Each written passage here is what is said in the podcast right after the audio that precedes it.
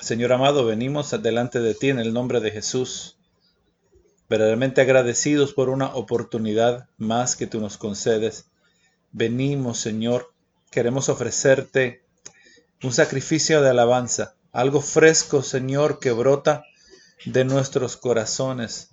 No queremos brindarte algo que sea automático, algo que sea nuestra versión religiosa, sino que queremos traerte a ti aquello que brota de nuestros corazones, expresando la gratitud por el continuo sustento de nuestras vidas, el sustento de nuestras almas, tu provisión para cada uno de nosotros, aún este limitado medio que nos has dado, nos sirve de bendición, Señor. Nos conectamos unos con otros. La comunión entre la familia espiritual se sigue cultivando y nos regocijamos, Señor, por medio de este medio el podernos mirar y así también, Señor, adorar y glorificar tu nombre. Glorifícate ahora por medio de tu palabra. Que todo sea de tu agrado, Señor, que todo sea conforme a tus propósitos, conforme a tu voluntad. Te pido, Señor, que tomes el control de todo. Te lo pido en el nombre de Cristo Jesús. Amén y amén. Pues mis hermanos, vamos a estar continuando en la carta de los Gálatas. Ya llevamos varias semanas, ¿verdad? Llevamos quizás mes, casi, casi dos meses en este estudio. Yo espero que ya para ahora usted sabe de qué se trata la carta. Y pues hermanos, los primeros cuatro capítulos, primeros tres capítulos que hemos mirado, Pablo estaba envuelto en un celo santo. En los versos que vamos a leer, unos momentitos, vamos a ver un cambio de tono. Vamos a ver un cambio de la intensidad de Pablo. Porque Pablo en los capítulos anteriores les estaba hablando con un celo santo, les había hablado con palabras fuertes, palabras de exhortación a los Gálatas, las iglesias que estaban en Galacia. Les recuerdo que Gálatas, eh, los Gálatas es una región, Galacia, ¿verdad? No es simplemente una congregación, sino una serie de congregaciones.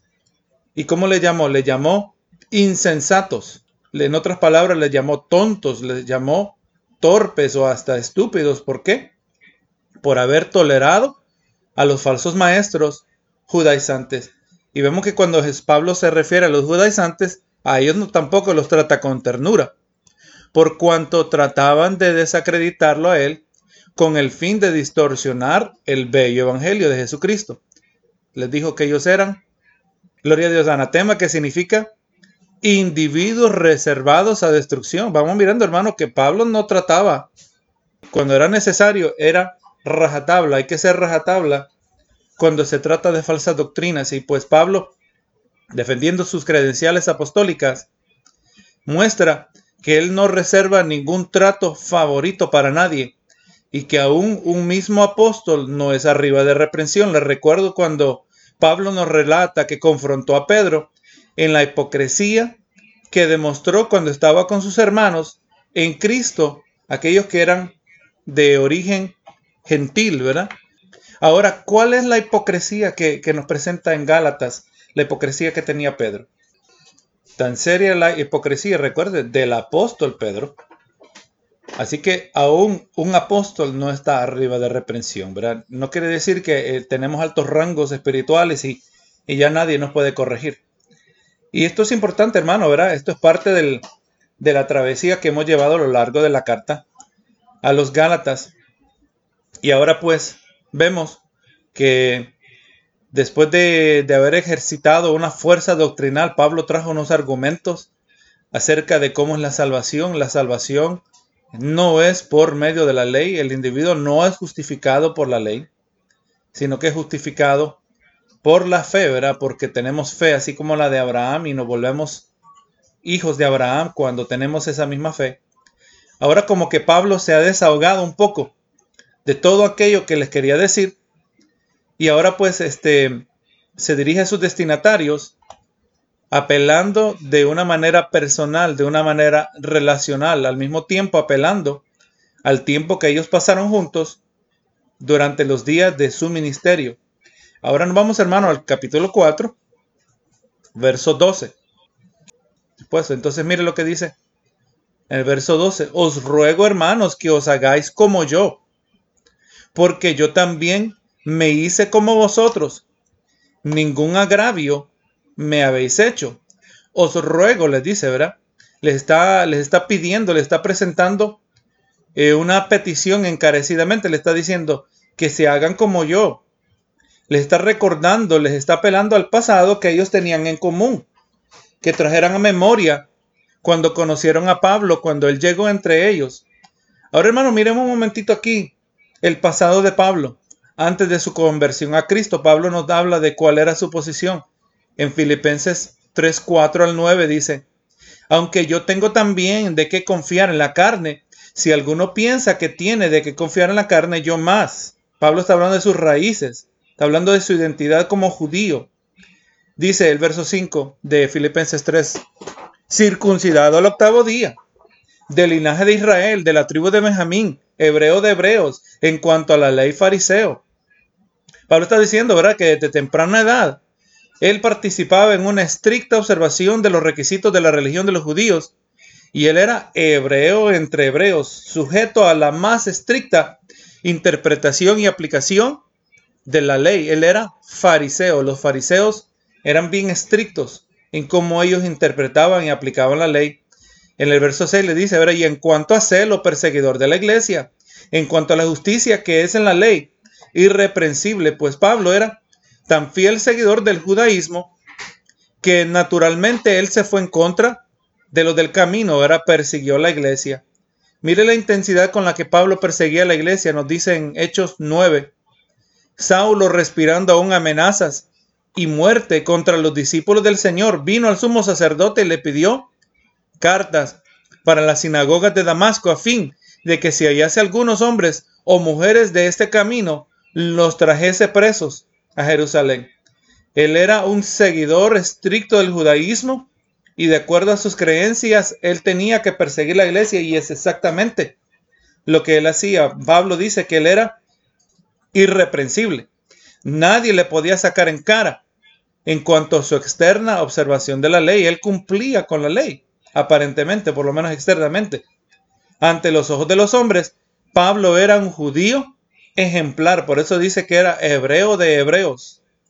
Y ahora nos dice que está dispuesto a hacer con lo que con el respeto y la reputación de la cual él contaba entre sus contemporáneos. Mire el verso 7 de Filipenses.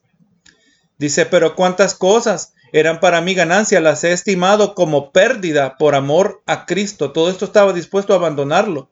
Ciertamente aún estimo todas las cosas como pérdida por la excelencia del conocimiento de Cristo Jesús mi Señor, por amor del cual lo he perdido todo y lo tengo por basura. Bien se puede traducir, lo tengo todo por excremento.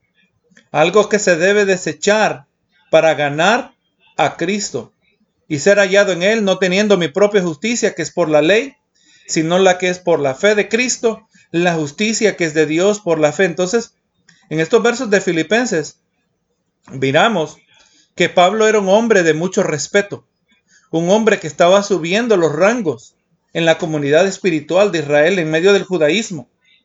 Y entonces, esto teniendo esto en mente, Pablo ahora viene a Cristo y ahora entiende que su llamado es a los gentiles. Ahora vamos a mirar eventualmente cómo Pablo termina en Galacia, pero le está diciendo, hermanos, recuerden que le está diciendo, quiero que ustedes se hagan como yo, así como yo también me hice uno de vosotros. O sea, lo que por mucho tiempo constituía la identidad de Pablo como judío, su estricta observación de la ley, todo esto lo abandonó Pablo para seguir a Cristo y cuando Pablo termina entre los gentiles para, para predicarles el Evangelio, él no viene a imponerle las prácticas de los judíos. Vemos que más bien Pablo se hizo uno como de ellos, así como le dijo a Pedro, era Pedro, por mucho tiempo tú has vivido como los gentiles. Y ahora le estás obligando a los gentiles a tratar de que ellos tienen que adoptar la creencia de los judaizantes. Ahí estaba la, la grande hipocresía, porque cuando Pedro se apartaba de los, de los gentiles, cuando venían los judaizantes, él en muchas maneras estaba afirmando el mensaje de los judaizantes, diciendo que lo que ellos creían estaba correcto. Y entonces ahora Pablo y Pedro vivían como judíos. Ahora Pedro y Pablo, hermano, ellos comían comidas que antes no comían. Ahora ellos eran libres de, libres de las estrictas observaciones, los rituales del judaísmo, ¿verdad? Eso es lo que brindó la libertad en Cristo. Recuerda, hermano, que Pablo nos dijo que la observación de la ley lo que produce es esclavitud. Los sistemas religiosos en el ser humano producen esclavitud. Pablo estaba libre de comer con los gentiles en Galacia, bebía como los gentiles en Galacia, sin esas restricciones dietéticas, sin la, semanal restricción del día de reposo. Pablo se hizo uno de ellos y ahora les pide que de la misma manera ellos se hagan como él. Vemos, hermano, que lo reprende, ¿verdad? Porque en el mismo capítulo 4 de Gálatas, verso 10 les dice a ellos cómo ellos habían llegado a guardar la ley. Dice, guardáis los días, los meses, los tiempos y los años. No solo ellos que se habían pasado de la etapa inicial en su conversión a la ley, no solo se habían circuncidado, pero ahora también estaban guardando el día de reposo. Estaban guardando las fiestas de Israel porque se dejaron llevar por los judaizantes.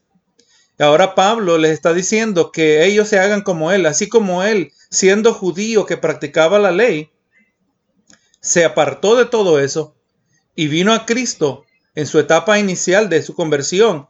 Les está diciendo que hagan lo mismo. Mire lo que dice Gálatas 2, 18 y 19. Porque si las cosas que destruí las vuelvo a edificar, transgresor me hago. Eso es lo que les está diciendo a los Gálatas, hermanos en Gálatas, en Galacia. A ustedes después de haber sido liberados de, de esos sistemas religiosos. En el caso de los judíos, para nosotros era la ley, pero para ustedes eran sus religiones paganas. Ahora, ¿cómo es que ustedes van a salir de un sistema religioso que lo destruyeron y ahora se vuelven a meter en otro? Transgresor, pecamos, le está diciendo, estamos pecando. Y dice el verso 19 de Galatas 2, porque yo por la ley soy muerto para la ley, a fin de vivir para Dios. Nosotros somos muertos a la ley. Y pues Pablo, si aún Pablo que obtenía estatus y respeto ante su comunidad, él estuvo dispuesto a, a, descartar todo esto para seguir a Cristo. ¿Cuánto más los Gálatas, hermanos? Que tenían mucho menos que perder que lo que tuvo que perder Pablo. Pablo estuvo dispuesto a perder su prestigio, estuvo dispuesto a perder su estatus, su futuro que él tenía establecido en la comunidad. Y como leímos en Filipenses, ¿verdad? todo lo consideró basura, todo lo consideró como excremento, todo lo consideró como algo para desechar con el fin de conocer a Cristo hermano. Y esa es la pregunta que también nos hacemos nosotros. ¿Qué estamos nosotros dispuestos a desechar con el fin de conocer a Cristo. Estamos dispuestos a, desechar influencia, estamos dispuestos a desechar lucro. Muchas veces seguir a Cristo para conocer a Cristo quiere decir que no vamos a estar enfocados en estar buscando grandes cantidades de dinero. Si le recuerdo que toda decisión que el creyente toma es pertinente a su santidad. Toda decisión, desde el momento que usted dice voy a cambiar de casa, voy a cambiar de carro, voy a cambiar de trabajo, obviamente voy a cambiar de congregación. Todas estas son situaciones que de directa o indirectamente van a impactar nuestra santidad. No hay nada malo con comprar un mejor carro, pero si ese carro es un, el alcanzarlo es una expresión de un materialismo que se está desarrollando en mi vida, pues quizás no me conviene ese carro, ¿verdad? Por eso nosotros buscamos la guía del Señor en todas las cosas, porque todo tiene que ver con nuestra santidad. Y Pablo, todo lo que él tenía, todo lo que era de alta estima, estuvo dispuesto a perderlo para conocer a Cristo. El verso 13 de Gálatas, capítulo 4. Pues a vosotros, pues vosotros sabéis que a causa de una enfermedad del cuerpo os anuncié el Evangelio al principio. Pues aquí nos está empezando a brindar Pablo algunos de los detalles acerca de cómo fue su llegada, cómo fue que él terminó en Galacia. Parece que Pablo estaba sufriendo de alguna condición física, la cual lo más probable interrumpió su jornada en la destinación hacia donde él iba, no se nos dice en este, en este pasaje. Y pues a causa de su enfermedad se vio obligado a detenerse en Galacia. Y como conocemos de Pablo, usted sabe que Pablo, hermano, para él era imposible llegar a algún lugar y no salir y presentar el Evangelio. Aún vemos, hermano, cuando él salió de una ciudad griega a otra ciudad, escapando de persecución. Y pues Pablo supuestamente tenía que esconderse mientras se disminuía la, el alboroto que había causado en la ciudad anterior, que posiblemente hasta lo hubieran matado. Y Pablo, estando en otra ciudad como un refugiado, no se pudo aguantar y tuvo que entrar a la sinagoga, tuvo que entrar a donde estaban los templos de los, de los griegos en ese lugar y empezó a debatir sobre el Evangelio. Esa era la naturaleza de Pablo. Pablo no podía guardar silencio. Usted sabe que especialmente cuando uno, algunas personas que cuando se van de vacaciones no se aguantan estar haciendo nada, ¿verdad? Eh, tienen que estar haciendo algo. Y para esas personas no disfrutan las vacaciones. Para Pablo, hermano, ningún momento era, no lo podía aprovechar a menos que estuviera proclamando a Cristo. Y entonces, pues, más o menos vamos mirando cómo es que él terminó en Galacia. Verso 14 dice, y no me despreciasteis. Pablo está diciendo, llegué enfermo a Galacia y ustedes ni me despreciaron ni me desecharon por la prueba que tenía mi cuerpo. parece que la aflicción de Pablo era una que su apariencia no era muy agradable. ¿Quién sabe qué era la enfermedad? ¿Quién sabe si él estaba eh, afectado por alguna infección? Usted sabe que usted y yo cuando somos una infección, pues rápido vamos al médico, rápido recibimos antibióticos, pero ahora imagínense una infección que corre su rumbo, una infección que puede surgir de una herida. Eh, eh, podemos imaginar quizás hasta el olor, la apariencia, la inflamación. Si era algo en la cara, estaba quizás Pablo hasta desfigurado. Algo aparecía que de la apariencia de Pablo no era agradable. Y está diciendo los hermanos en Gálatas, recuerden hermanos, que ustedes con que me miraron como yo estaba, no me despreciaron ni me desecharon. Dice, antes bien me recibiste como un ángel de Dios.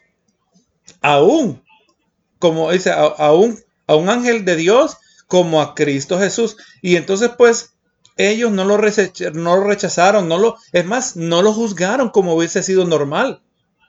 Cuando miraron su apariencia, miraron su condición, pero que eso es lo que le pasó a Job, ¿verdad? Sus supuestos amigos vieron la calamidad en la que él se encontraba y en su corazón ya habían decidido que Job estaba probablemente recibiendo su merecido. Este no fue el caso con los Gálatas aunque a Pablo le había pasado de una manera similar anteriormente, en, en Hechos 28.3. Recuerde cuando Pablo, este, la, en la embarcación que estaba, hubo un naufragio, ¿verdad? Y gracias a Dios todos sobrevivieron, todos llegaron a la orilla, a la tierra, llegaron a tierra seca. Y entonces pues ahora eh, siendo frío, estando mojados, pues empiezan a prender un fuego. Y parece que los los, nativos a la, ciudad eran bien hospitalarios, los ayudaron. Pero mire lo que dice en Hechos 28.3, dice, entonces habiendo recogido Pablo algunas ramas secas, las echó al fuego y una víbora huyendo del calor se le prendió en la mano, o se le enganchó. Y cuando los naturales vieron la víbora colgando de su mano, se decían unos a otros, ciertamente este hombre es homicida a quien ha escapando, escapado del mar, la justicia no deja vivir. O sea, parece que este hombre le está pasando su merecido. Obviamente quizás tenía que haber perecido en el mar, pero se escapó del mar, pero ahora no se escapó de la víbora. Usted y yo conocemos el resto de la historia, que se quedaron sorprendidos, que no le pasó nada, ¿verdad? Gloria a Jesús, porque la mentalidad en cualquier cultura es cuando a alguien le están pasando cosas malas, aún entre los paganos, es, mira, este le está pasando algo porque algo hizo. Usted sabe que en el mundo de hoy, en nuestro mundo moderno, han incorporado las creencias de, de los hindúes y ahora le llaman el karma, ¿verdad? Le llaman el karma, le llaman el, el chi, si hablando de lo que creen los, los orientales. Gloria sea al Señor. Y entonces, pues, pero estos hermanos en Galacia, en vez de haber diciendo, mira, este hombre está en una seria y miserable condición, digno de, despreciar, de desechar, un enfermizo. Más bien, sorprendentemente, los Gálatas no pasaron tal juicio contra Pablo, más bien le recibieron. Y aunque aquí, hermano, no se nos dice explícitamente, vamos a ver aquí descubriendo algo de los propósitos de Dios. Usted sabe que desde la perspectiva humana, pareciera ser una grande coincidencia que Pablo tuvo que parar en Galacia, aunque este no era su plan original. Algunos comentaristas especulan que la enfermedad que quizás Pablo estaba sufriendo era quizás la malaria. La malaria también, como vamos a ver, que uno de los síntomas, de acuerdo a un comentarista, es que puede producir infección hasta en los ojos. Vamos a mirar cómo esto puede ser relevante más adelante. Pero la naturaleza de la enfermedad era una que posiblemente iban y vienen, así como la malaria, posiblemente Pablo utilizaba cada intermisión entre síntomas para predicar y exhortar a los Gálatas. Y hermano, independiente de la enfermedad que Pablo había sufrido, Dios la permitió porque ésta estaba conforme a los propósitos de Dios. Pablo nunca se hubiese esperado que había tierra fértil en Galacia, era tierra fértil para recibir el Evangelio. Y, y, hermano, Dios siempre está trabajando. Aun cuando, imagínense la enfermedad de Pablo, ¿quién hubiera dicho, mira, está enfermo Pablo? Está enfermo, está en una condición bastante seria, pero aquí están los propósitos de Dios. Yo creo que naturalmente nosotros no pensamos así, ¿verdad? Nosotros solo estamos pensando, me quiero mejorar. Señor, sáname. Señor, ayúdame. Se ayuda, ayúdame a pasar esto. Naturalmente nosotros no vamos a pensar, aquí está el propósito de Dios desarrollándose. Pero ese era el caso. Y les dice a ellos, ustedes en verme, de haberme eh, tratado basado en mi apariencia, en mi enfermedad, más bien me recibieron como un ángel de Dios, como a Cristo Jesús. O sea, me imagino, dice Pablo que está diciendo esto, yo hermano le digo que yo me imagino la, sorpresa que, que hubo en Pablo al ver este pueblo pagano y que había entre ellos aquellos que no, ni lo despreciaron ni lo rechazaron, como que si esto no hubiera sido suficiente, pero más bien lo, lo recibieron como un invitado especial. Lo recibieron como un mensajero importante. Lo recibieron como que se hubieran recibido al mismo Cristo Jesús. Si está diciendo que lo trataron a él como, como que si hubiera sido Cristo Jesús, está diciendo que lo trataron con un respeto. Obviamente la gracia de Dios estaba en Pablo. Obviamente este, este, estas personas Estaban preparados para recibir el Evangelio. Todo coincidió, aunque nosotros sabemos que no había coincidencias. Y por eso yo le digo, hermano, que muchas veces nosotros cuando estamos pidiendo la dirección de Dios, Señor, guíame por dónde debo ir, aprendamos a reconocer que puertas cerradas son indicadores por donde no debemos entrar, ¿verdad? Le pedimos al Señor dirección Siempre muchas veces estamos buscando que nos diga por dónde ir, pero también la dirección de Dios significa por dónde no ir. Y Pablo tenía indicación de que iba a ir a su destinación, pero para, aparentemente se le cerró la puerta a causa de la enfermedad y él no, él no se imaginaba, pero allí había una oportunidad para ministerio. Así que hermano, esto es un indicador en la manera que ellos lo recibieron, de que esto no era una coincidencia, de que Pablo se vio forzado a hacer una parada en esta región, pero que más bien era una cita divina. Mire lo que dice Romanos 8:28, un verso que usted ya quizás lo debe saber de memoria, y dice que sabemos a los que aman a Dios, todas las cosas les ayudan a bien.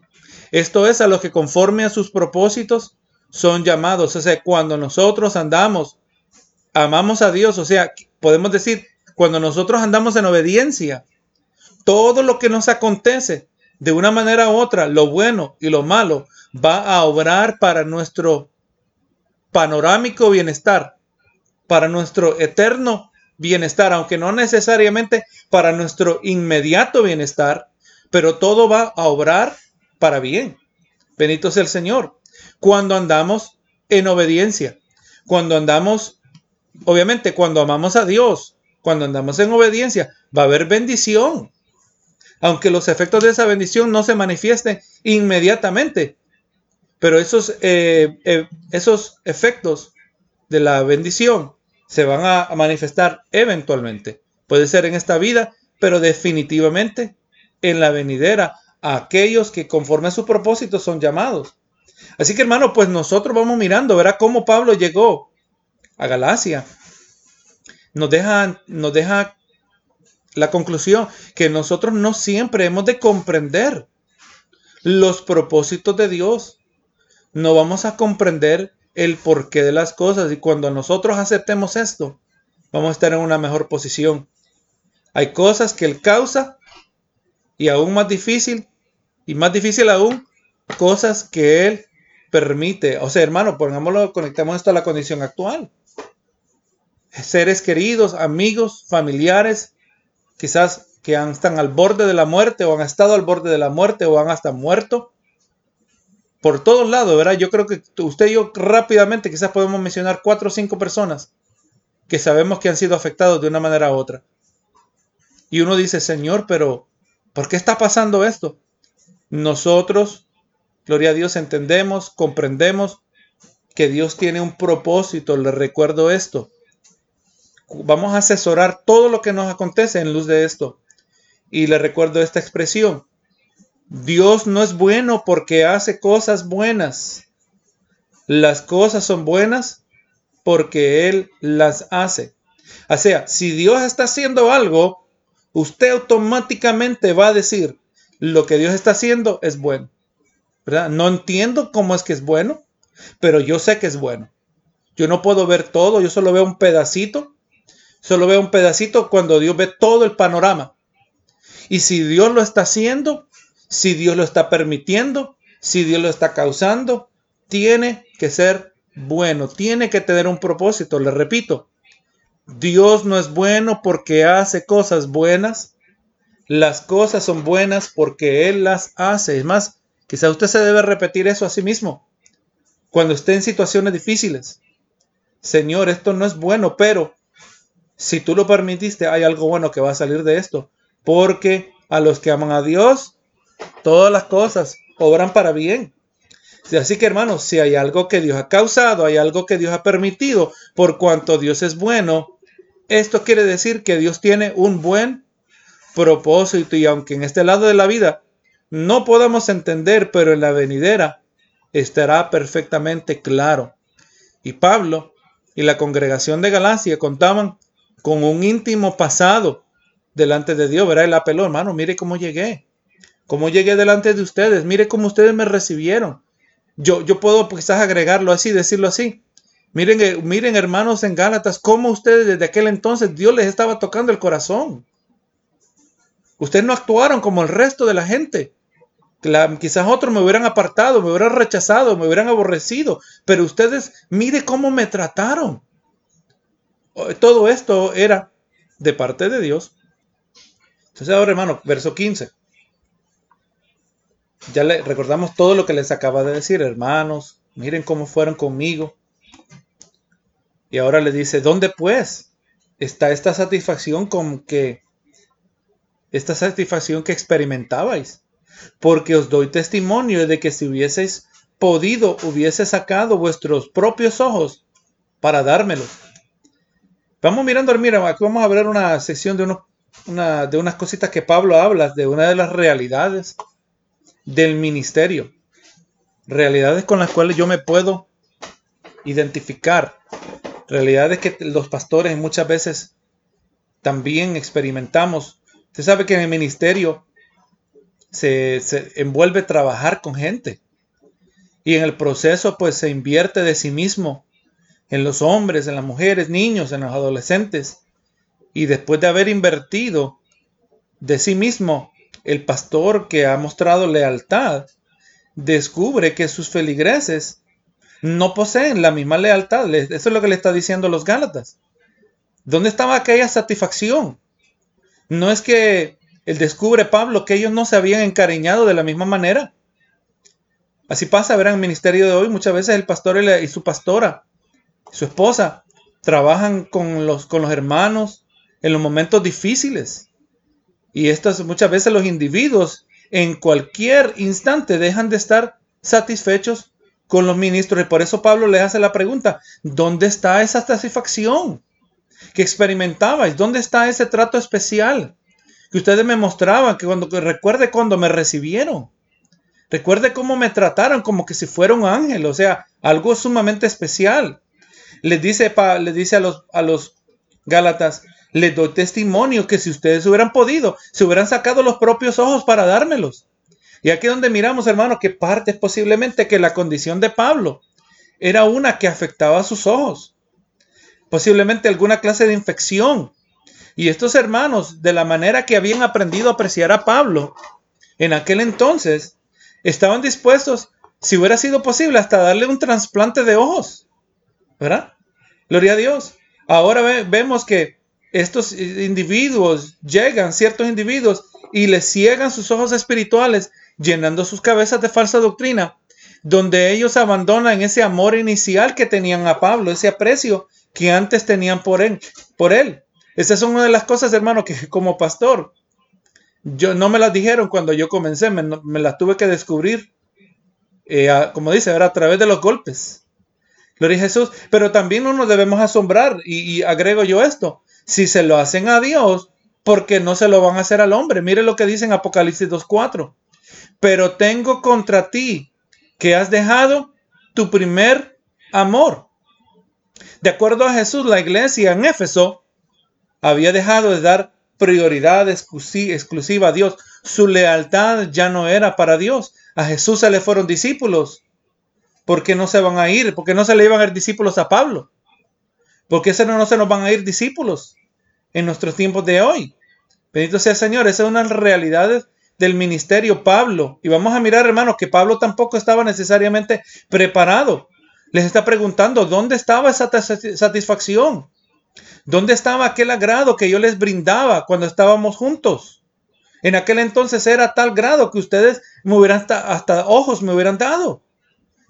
Algunos dicen quizás esto es un es una, una explicación, una, una hipérbole pero es posible que está hablando directamente de la condición física en la que él se encontraba, verso 16.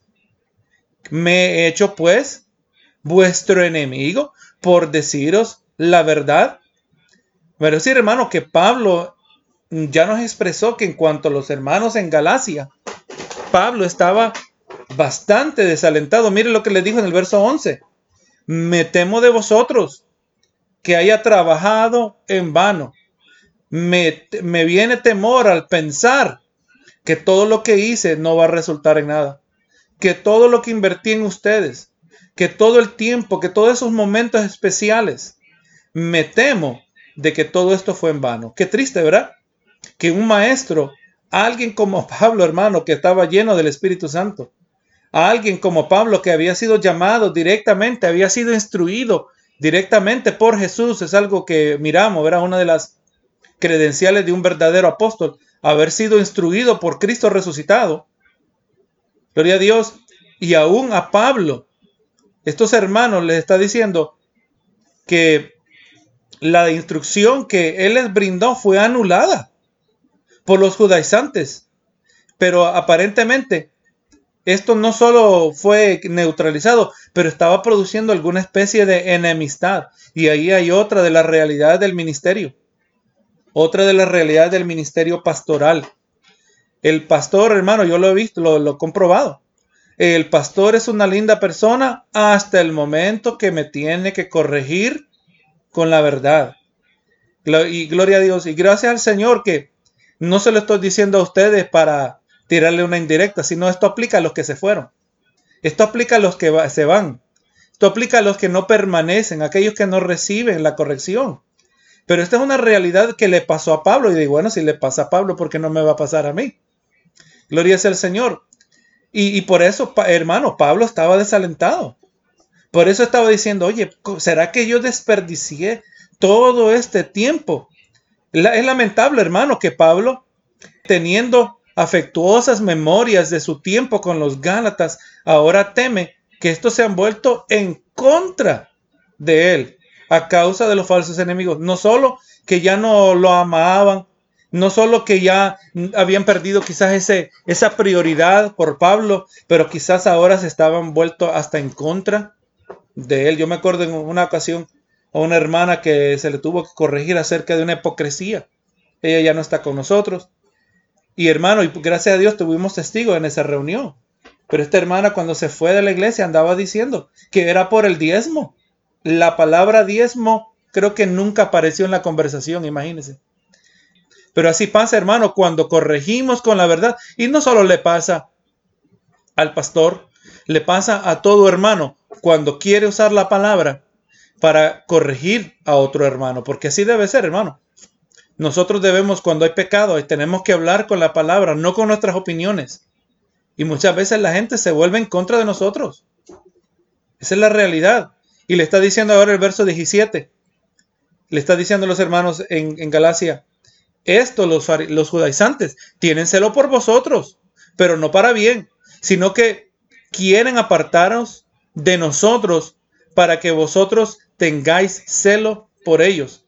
Hermano, es cierto, los, los falsos maestros, los judaizantes, estaban bien interesados en los hermanos de, Gala, de Galacia. Ahora, hermano, viene una pregunta que nos hacemos aquí. ¿Qué interés? ¿Cuál será el genuino interés que tiene un falso maestro sobre sus supuestas ovejas? Si este falso maestro no tiene la verdad, obviamente su intención no es producir liberación, pero vamos a ver más bien que el resultado es atar a otros. Eso es lo que está diciendo Pablo en los Gálatas, ¿verdad? Ustedes se están esclavizando otra vez. El falso maestro no viene para, para producir libertad, produce para traer esclavitud. Si el falso maestro predica un evangelio distorsionado, este individuo no conoce a Dios y por lo tanto su interés no está en traer gloria a Dios, pero lo más probable traer gloria a sí mismo. Eso es lo que miramos, hermano, estos personajes, los superapóstoles de hoy. Hermano, hay que rodarles la carpeta roja cuando llegan. Benito sea el Señor, ¿cuándo se le rodó la carpeta roja a Jesús? El único lugar que podemos decir era su entrada triunfal. Era cuando entraba a Jerusalén, cumpliendo la profecía. Pero recuerde que esa misma multitud, en espacio de unos días, iban a estar también diciendo, crucifíquenlo. El ser, el falso maestro, busca la gloria para sí mismo. Si un falso maestro, su interés no está en proteger a las ovejas, es de aprovecharse de las ovejas, ¿verdad? Y al final de todo, hermano, el falso maestro está interesado en gloria y en dinero. No puede existir otra motivación. Hermano, ¿cuántas veces le he hablado aquí yo de colectar ofrendas de manera virtual? Pudiéramos hacerlo, ¿verdad? Que alguna gente lo está haciendo. No lo estamos haciendo por dinero, lo estamos haciendo por amor a Dios. A nadie yo le he llamado, hermano, he estado diezmando ahora que hemos estado retirados. Y le voy a decir, hermano, si usted, y voy a aprovechar, si usted está diezmando no está diezmando, ese asunto yo se lo dejo entre usted y Dios porque todo lo que hacemos lo hacemos para la gloria de Dios. Y si un hermano ama al Señor, el Señor mismo le va a decir lo que tiene que hacer, ¿verdad? Gloria a Jesús, yo solo traigo la palabra, pero hermano, estamos aquí y lo hacemos por amor a Dios. Pero el falso maestro lo hace por el dinero, lo hace por el reconocimiento. Es más, hermano, yo, yo, no sé si usted da cuenta, pero es para que nosotros quizás tuviéramos alabanzas, cánticos, todos los servicios. Es para que yo tratara de traer algo que lo que pudiese convertirse en monotonía, solo la predicación. Pero yo he entendido que si usted ama la palabra, usted va a recibir la palabra y usted va a recibir lo que necesita. Yo no tengo que ponerle, hermano, algún show. Yo he mirado cómo otros lugares están haciendo, hermano, y se aseguran de producirle la experiencia virtual de un servicio. Y, no, y no estoy criticando todas las situaciones que pasa así, pero algunos lo que están haciendo es brindando el entretenimiento espiritual a la cual la gente está acostumbrada. Y nosotros aquí con algo bastante simple, pero estamos trayendo algo que es vital, ¿verdad? Algo que es de suma importancia, la palabra. Si con esto no es suficiente, pues tenemos un problema más serio. Dios un día nos permita, ¿verdad? Que podamos congregarnos pronto. Pero mientras tanto, si tenemos la palabra, tenemos lo suficiente. Imagínense, hermano, en contexto de persecución, donde no nos podemos reunir, donde quizás lo mejor que podemos hacer es intercambiar cartas, mensajes espirituales.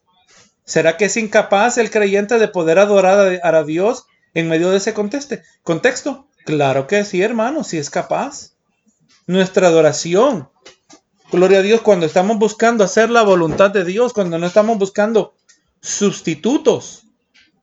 Y por eso estamos haciendo lo que estamos haciendo de mal. Yo, para, para mí en estos días, esto requiere más trabajo. Esto requiere más esfuerzo. Y no, no se lo digo para jactarme, solo se lo digo que lo que a mí me motiva es el amor a mis hermanos. Y verdaderamente entiendo a Pablo, porque él habla de los judaizantes que vinieron a hacer daño, que en vez de proteger a las ovejas, más bien venían a aprovecharse de las ovejas. Yo, aunque aquí no he mencionado, pero no se sorprenda que aquí tenía que haber dinero envuelto. ¿Qué otra motivación tiene un incrédulo? ¿Qué otra motivación tiene un hijo de ira? ¿Qué otra motivación tiene un hijo del diablo? Si no es el dinero. Y, y la palabra nos dice que el amor al dinero es la raíz de todo mal. Y está diciendo Pablo, pues le diciendo, ustedes hermanos, esta gente sí tiene celo por ustedes, están bien interesados, están bien enfocados en ustedes, pero lo que ellos quieren es apartarnos de nosotros, apartarlos a ustedes de nuestra influencia, para que ahora ustedes tengan celo por ellos. En el proceso de lograr sus ovejas, dos falsos maestros estaban interesados en romper sus previas relaciones. Están buscando una exclusiva lealtad que sea solo a ellos. Y en este verso, hermanos, se nos toca breve eh, la naturaleza de lo que son las, falsos cultos del cristianismo. Y cuando hablo de culto, no estoy hablando como un servicio, ¿verdad? Estoy hablando del culto como un grupo, así como una secta. Es un grupo. También hay grupos que se le llama cultos. Y estos son, grupos son diferentes, ¿verdad? Una secta y un culto es diferente. Un culto es un grupo religioso donde existe un profundo control sobre los individuos, donde estos individuos son manipulados, donde son instruidos que solo ellos poseen la verdad. Las personas que forman parte de un culto son instruidas a romper toda relación con los que no creen igual que en ellos. Son controlados porque son aislados. Hermano, del momento que usted dice, pastor, Usted dice que compraron una propiedad, un terreno, un rancho en otro estado y que todos nos tenemos que mudar para allá si es que nos vamos a mantener puros. Hermano, ya tiene que haber alerta, tiene que haber alarma, porque nosotros no somos de este mundo, pero estamos en este mundo porque somos la luz del mundo. Y yo cuando le digo este ejemplo, hermano, le estoy diciendo de algo que pasó aquí mismo en un grupo de personas. No conozco en detalle, pero se mudaron todos a un terreno en Georgia. Y allá lo que hubo fue escándalo porque había falsa enseñanza. Había carnalidad. Gloria a Jesús. Y esta es eh, esta misma mentalidad de ser un culto que aislaba, que separaba a individuos de otros, lo que estaba en operación por medio de los judaizantes en los creyentes de Galacia. Pero sí, hermano, hay que tener cuidado cuando un grupo quiere aislarnos de todo en general. Nosotros somos la luz del mundo y debemos estar en este mundo para brindar la luz de Cristo. Dice el verso 18. Bueno es mostrar celo en lo bueno siempre y no solamente cuando estoy presente con vosotros. Le está diciendo que sería una buena idea que ellos expresaran, que ellos mostrasen, que se mostrasen fieles a Él, leales. Principalmente, verá, por, por su mensaje, no por su relación, su amistad. Pero esto debería ser siempre el caso, siempre cuando Él, aun cuando Él no estaba en persona. Y le dice el 19, hijitos míos, por quienes vuelvo a sufrir dolores de parto, hasta que Cristo sea formado en vosotros otra realidad del ministerio que muchas ovejas ignoran. El pastor que ama las ovejas sufre a causa de las ovejas. Cuando éstas están mal delante de Dios, cuando éstas sufren las consecuencias de su pecado, cuando éstas abandonan su lealtad al ministro a causa del mensaje. Eh, hermano, la lealtad a mi persona como ministro no me importa porque quiero que seamos amigos, aunque sí me alegra, me regocijo en la amistad, en la, relación. Pero a mí me interesa por, por el ministerio que llevamos a cabo, por la palabra. Gloria a Jesús. Pero las ovejas abandonan su lealtad al ministerio, al ministro del ministerio, por cuanto han le abandonado su lealtad a Cristo. Si el ministro predica a Cristo y una oveja abandona al ministro, porque ha abandonado a Cristo. Y este sufrimiento es parte del ministerio pastoral, el ministerio contra, con, los hermanos. Pero este, este sufrimiento disminuye cuando Cristo es formado, cuando hay fruto, cuando hay evidencia de fruto de arrepentimiento, cuando hay evidencia de fruto del Espíritu, cuando hay evidencia de fruto en general, yo me regocijo. Cuando veo una persona que está dando fruto en su vida, que está reconociendo la realidad que usted y yo estamos batallando para reconocer, que somos pecadores, que tenemos un serio problema. Cuando veo un hermano que se está santificando, un hermano que se está preparando para la venida de Cristo, que se está preparando para mantenerse fiel al Señor. El sufrimiento es cuando veo al creyente que creyente por nombre, porque no sabemos más. Posiblemente ni es creyente, pero no tiene interés en las cosas espirituales o no se preocupa, especialmente en el contexto que estamos mirando hoy, ¿verdad? En los tiempos finales. Hermano, ¿qué va a pasar cuando venga la persecución? ¿Cuántos de nosotros vamos a mantenernos fieles al Señor? ¿Cuántos de nosotros vamos a poder legítimamente decir, Señor, te pido que no me falte la fe? Esas son las preocupaciones pastorales. Esa es la preocupación, la motivación mía cuando traigo la palabra. Ayudarnos a, mirar cómo tenemos que estar pensando conforme no a mi opinión, sino conforme a la palabra. Y le está diciendo, hermanos, hijitos míos, este es el único lugar donde Pablo le llama hijitos.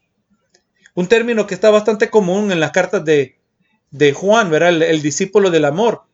Pero aquí les está diciendo, hermanos, recuerden, les dijo unos capítulos anteriores, les dijo, ustedes son insensatos. Pero ahora viene y les habla suave, hijitos. Yo sufro por ustedes.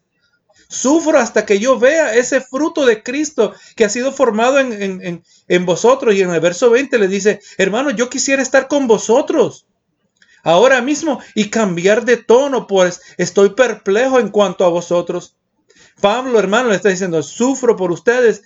¿Y qué más quisiera yo? Que no tener que hablar por medio de cartas. Quisiera más bien que cuando hablásemos, el tópico, el tono de nuestras conversaciones fuera otro. Fuera no uno de regaños, no una voz de reprender, una voz que más bien edifica. Quisiera hablarle ya un momentito a la hermana. Gloria Jesús. Quisiera yo más bien poderles hablar en cosas que agradan, que edifican, pero más bien tengo que reprenderlos. Los hermanos en Galacia nos sirve como una advertencia a nosotros. Porque qué mejor maestro, aparte de Jesús, pudiéramos pedir nosotros que a Pablo mismo, ¿verdad? Pablo que había sufrido por el Evangelio, un hombre de testimonio. Hermano, él escribió prácticamente más de la mitad del Nuevo Testamento. Un hombre que recibió revelaciones ¿qué mejor maestro pudiésemos tener? O sea, hermano, quiere decir que no importa que aunque usted y yo estemos en una congregación donde haya sana doctrina, la mejor instrucción que fuese posible, eso no es un sustituto para que nosotros nos descuidemos.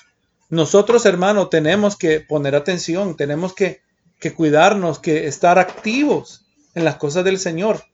Y si a Pablo se le fueron si a Pablo se le desviaron, hermano, así también nosotros estamos en el mismo peligro. Tenemos que mantenernos intencionalmente en los caminos del Señor. Hermano, por eso tenemos que estar en la verdad. Por eso tenemos que estar continuamente en la verdad. Usted eh, recuerde, usted y yo estamos bajo tratamiento. Usted está tomando un antibiótico espiritual de por vida. Amén. Del momento que usted baja la dosis, del momento que usted cesa, empiezan otra vez los síntomas, ¿verdad? Es exactamente así tenemos que mirar la vida espiritual. Antibiótico espiritual de por vida. Mientras estemos en esta carne, tenemos que estar asegurándonos. Por eso nos dice, no dejes de congregarte. Por eso no dice la palabra medita en tu ley día tras día. Por eso dice sobrellevar la carga los unos de los otros. O sea, todas estas conexiones entre los hermanos, entre nosotros y Dios, son necesarias. Si no, nos va a pasar igual que los Gálatas. Hermanos, si yo empiezo, aunque yo haya predicado con mucha pasión y enseñado por muchos años, pero si yo me descuido, yo me voy a enfriar también. ¿Verdad? Y, y vemos el corazón de Pablo, hermano, en este lugar. Le dice, hermanos, Ustedes que me causan tanto dolor, dolores de parto, ¿verdad? Ustedes que me causan dolor, yo quisiera estar con ustedes más bien ahora y cambiar de tono. Quizás podemos imaginar a Pablo diciendo, hermano, lo que yo quisiera en vez de estar regañando, quisiera darles un abrazo y mostrarles mi amor, ¿verdad? Quisiera que volviéramos a esos momentos como cuando comenzamos. Que ustedes me estimaban a mí. Y no es que Pablo estaba interesado en, el aprecio él estaba interesado que recibieran el Evangelio. Si lo recibían a él, bien, iban a recibir el Evangelio. Porque esa era la identidad de Pablo, predicador del Evangelio. Así también, hermano, así me siento yo. Y usted me recibe bien a mí. ¿Qué es lo que le voy a traer yo? Le voy a traer la palabra. Yo no le voy a venir a contar, y aunque no estoy en contra de eso, oh, mire cómo estuvo el partido de soccer. Vamos a hablar de las cosas importantes, porque eso es lo más importante para mí. Si a usted no le interesa, lo que es más importante para mí es como que usted no le interesa, no lo voy a interesar yo. Es así debe ser la identidad del creyente. Gloria a Jesús. Y pues les dice, hermano, quisiera cambiar de tono. Pero ustedes dicen, más bien estoy perplejo. No sé qué hacer con ustedes. Pablo está diciendo, no puede entender cómo estos creyentes, habiendo tenido sana doctrina y buen testimonio de parte de Pablo, cómo es posible que ellos cayeron en el engaño. Hermano, a veces usted se siente así acerca de sus hijos. ¿Qué hago con este hijo? ¿Qué hago? no, no, no nos dijeron que iba a ser así de difícil, ¿verdad? Pero digo, Señor, tú nos das experimentar estas cosas para que apreciáramos cómo tú eres con nosotros, porque a veces Gloria a Dios, nosotros nos comportamos de maneras que no corresponde a Dios. Y aunque claro, eh, Dios nunca queda perplejo, pero aquellos que Dios usa en el camino, cuando nosotros no obedecemos al Señor, y así le pasó a Pablo, hermanos, ustedes, mire cómo fuimos, ustedes me recibieron como que hubiera sido un ángel, ustedes me recibieron como que hubiera sido el mismo Jesús, y ahora yo estoy perplejo, ni sé dónde comenzar. Está hablando, obviamente en sentido humano. Eh, uno se siente así. Pero sí, hermano, aunque uno se sienta perplejo, siempre sabemos lo que tenemos que hacer. Hay que venir delante del Señor. Y pues esta sección, ¿verdad? Veramente vemos que el tono cambia en esta sección de estos versos.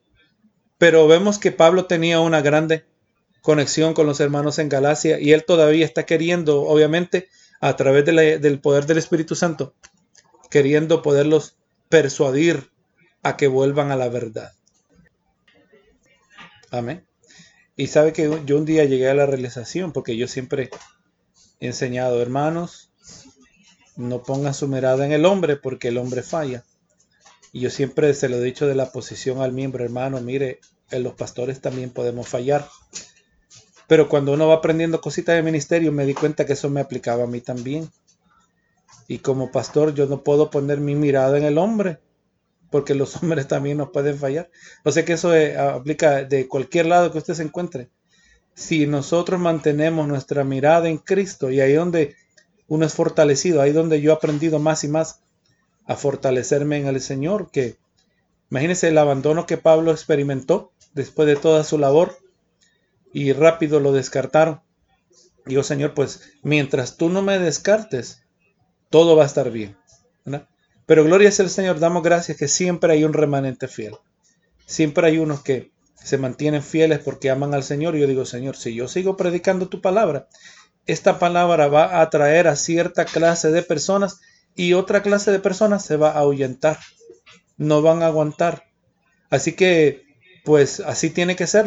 y lamentablemente, pues sabemos que la cizaña crece con el trigo.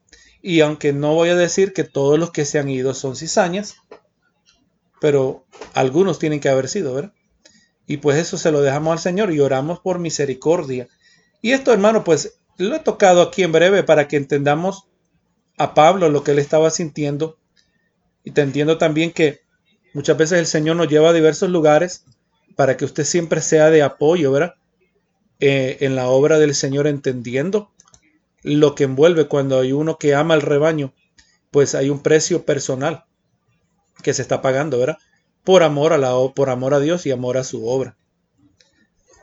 Dios amado, por este tiempo que nos has dado, te damos gracias.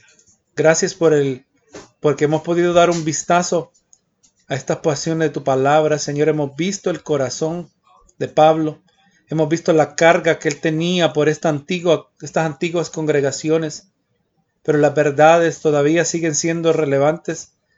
Las exhortaciones todavía nos llegan a nosotros al corazón de mantenernos fieles, de mantenernos firmes, de mantener lealtad a nuestros ministros mientras ellos se mantienen leales a Cristo.